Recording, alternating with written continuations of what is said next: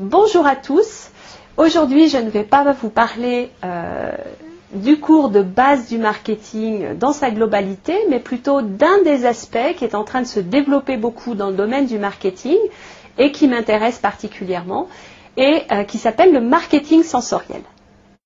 Alors, qu'est-ce que c'est que le marketing sensoriel et quand est-ce qu'on en parle? Alors, premier élément, on a commencé à parler de marketing sensoriel en prenant conscience que le consommateur est de moins en moins un être rationnel, même s'il conserve bien sûr certaines parts de rationalité dans sa prise de décision lorsqu'il choisit des marques.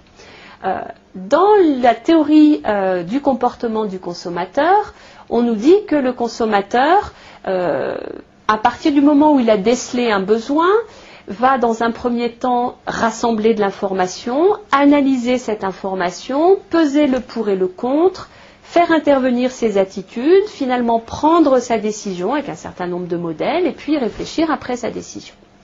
C'est toujours valable dans un certain nombre de cas, mais on a un consommateur qui devient de plus en plus complexe, qui zappe, qui, même s'il est très euh, satisfait des marques qu'il a l'habitude d'acheter, va quand même aller vers d'autres marques. C'est un consommateur qui a de plus en plus envie de vivre des expériences à travers sa consommation. Et là, je fais référence à un autre volet du marketing euh, qui est le marketing expérientiel qui vous est présenté dans une autre vidéo. Donc le consommateur a envie de vivre des expériences, il a envie de se faire plaisir, il a envie de, développer le côté émotionnel qui est en lui. Et donc, on se dit, ben, pour répondre à ces nouvelles caractéristiques du consommateur, on va essayer d'intégrer davantage à la réflexion marketing les cinq sens, hein, l'odorat, la vue, l'ouïe, euh, le sens du toucher et le goût. Pourquoi? Parce que ce sont des sens qui sont effectivement euh, très liés euh, à l'affectif, qui, vont procurer un certain nombre d'émotions au consommateur et lui permettre de vivre ses, émotions et ses expériences qu'il recherche. Alors, Jusqu'à maintenant, on ne peut pas dire que le marketing était euh, complètement euh, sans sensoriel, bien évidemment. Euh, en particulier, le sens de la vue a, été très développé, tout ce qui est design, tout ce qui est même le produit en lui-même, sa forme, sa couleur, son poids, tous ces éléments sont des éléments sensoriels. Mais à part la vue, on avait peu travaillé les autres éléments. Donc quelques exemples. Euh, quand, vous, achetez un lave-linge, vous allez tester le bruit que fait la, porte du lave-linge lorsque vous allez la refermer. Et le, petit clic qu'il va faire est un indicateur de la qualité du produit. Un autre exemple dans le domaine euh, olfactif, il est possible techniquement, on a les technologies maintenant euh, à disposition, il est possible de diffuser des odeurs de manière très pointue.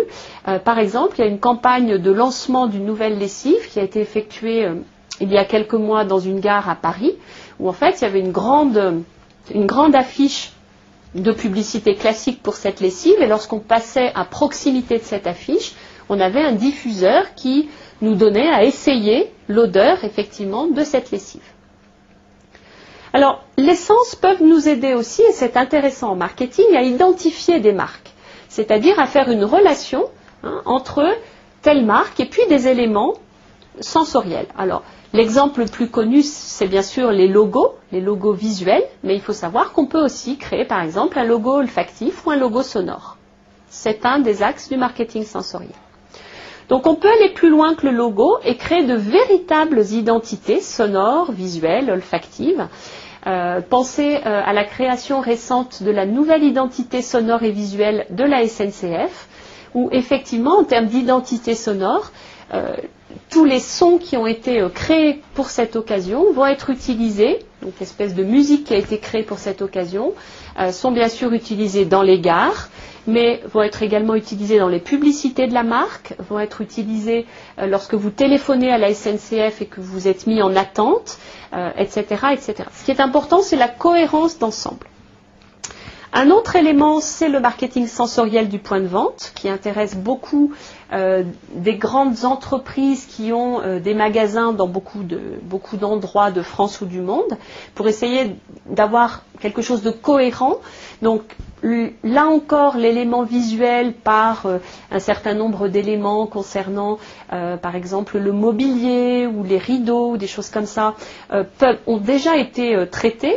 Mais de plus en plus, on va traiter l'aspect tactile, le choix des matières, le, fait que le client peut être surpris en touchant certaines matières, des éléments sensoriels, euh, olfactifs par exemple.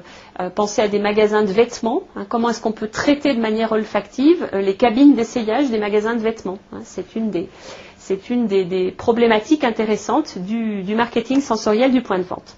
Puis le dernier point qui est intéressant dans ce domaine-là, ce sont les tests sensoriels qui sont utilisés essentiellement par l'industrie agroalimentaire et puis tout ce qui tourne autour de la cosmétique et des parfums, mais euh, qui, sont également utilisés de plus en plus, euh, de manière de plus en plus euh, importante par d'autres secteurs également, et qui peuvent mettre en, qui peuvent faire intervenir d'une part des experts qui sont spécialement formés pour cela, et d'autre part des consommateurs comme vous et moi qui vont tester différents aspects sensoriels.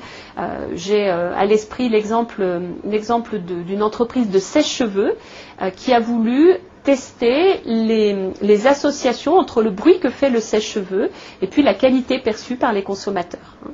Donc ce n'est pas forcément dans le domaine de l'agroalimentaire. Donc si vous voulez découvrir un petit peu plus euh, en profondeur euh, le marketing sensoriel, ce qui est tout à fait passionnant, je vous recommande deux livres euh, récents. le marketing sensoriel du point de vente avec une multitude d'exemples vraiment centrés sur ce qu'on peut faire dans un magasin, où là tous les, tous les sens vont être véritablement développés avec beaucoup d'illustrations. Et et puis, Planète Conso de Patrick Hetzel, euh, qui, euh, euh, explique comment justement l'évolution du comportement des consommateurs nous amène à avoir une vision beaucoup plus expérientielle et beaucoup plus sensorielle. Voilà, je vous remercie de votre attention et j'espère vous avoir donné envie de découvrir un petit peu plus cet aspect du marketing. Au revoir.